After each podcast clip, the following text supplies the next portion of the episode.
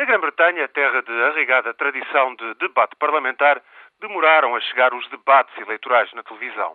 Por uma razão ou por outra, nunca convieram aos dois grandes partidos. Certo é que conservadores e trabalhistas dominam a política nacional desde os anos 20 do século passado. Certo é que o sistema eleitoral maioritário deixa de fora terceiros partidos.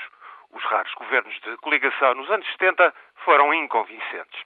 Agora, as sondagens apontam para um Parlamento sem maioria de conservadores ou trabalhistas e o terceiro partido, os democratas liberais, surgem com pelo menos 20% das intenções de voto.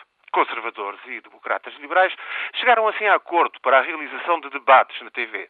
O líder conservador calculou só ter a ganhar com isso. Para os democratas liberais, seria uma oportunidade única para ganharem o relevo público que sempre lhes é negado.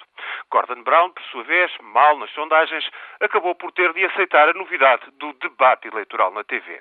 Foram acertadas as regras com os principais canais, chegou finalmente a hora dos debates televisivos no Reino Unido, 50 anos depois do primeiro confronto na TV entre John Kennedy e Richard Nixon, que criou uma nova forma de fazer campanha eleitoral nos Estados Unidos, depois adotada na maior parte dos países democráticos. Assim, ontem à noite, o líder do Partido Democrata Liberal, Mike Clegg, teve assim a sua primeira oportunidade para um debate de igual para igual com os rivais conservador e trabalhista. Correu-lhe bem este primeiro de três debates e foi dado como vencedor pelas sondagens e por toda a comunicação social.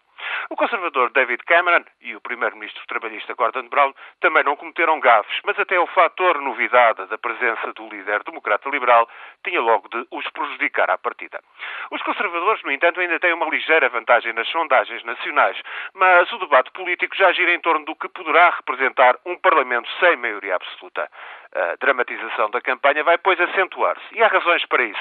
Politicamente, tudo é incerto e a economia britânica não se recomenda. Déficit do orçamento atinge um recorde pós-guerra, 12% do produto interno bruto, pior do que Portugal, quase tão mal como na Grécia.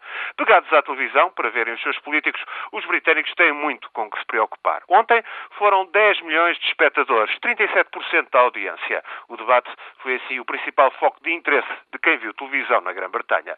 Para os próximos debates é possível que a audiência aumente, tanto mais que o vencedor da eleição de maio é por demais incerto e um Parlamento sem maioria absoluta, essa é a hipótese mais forte.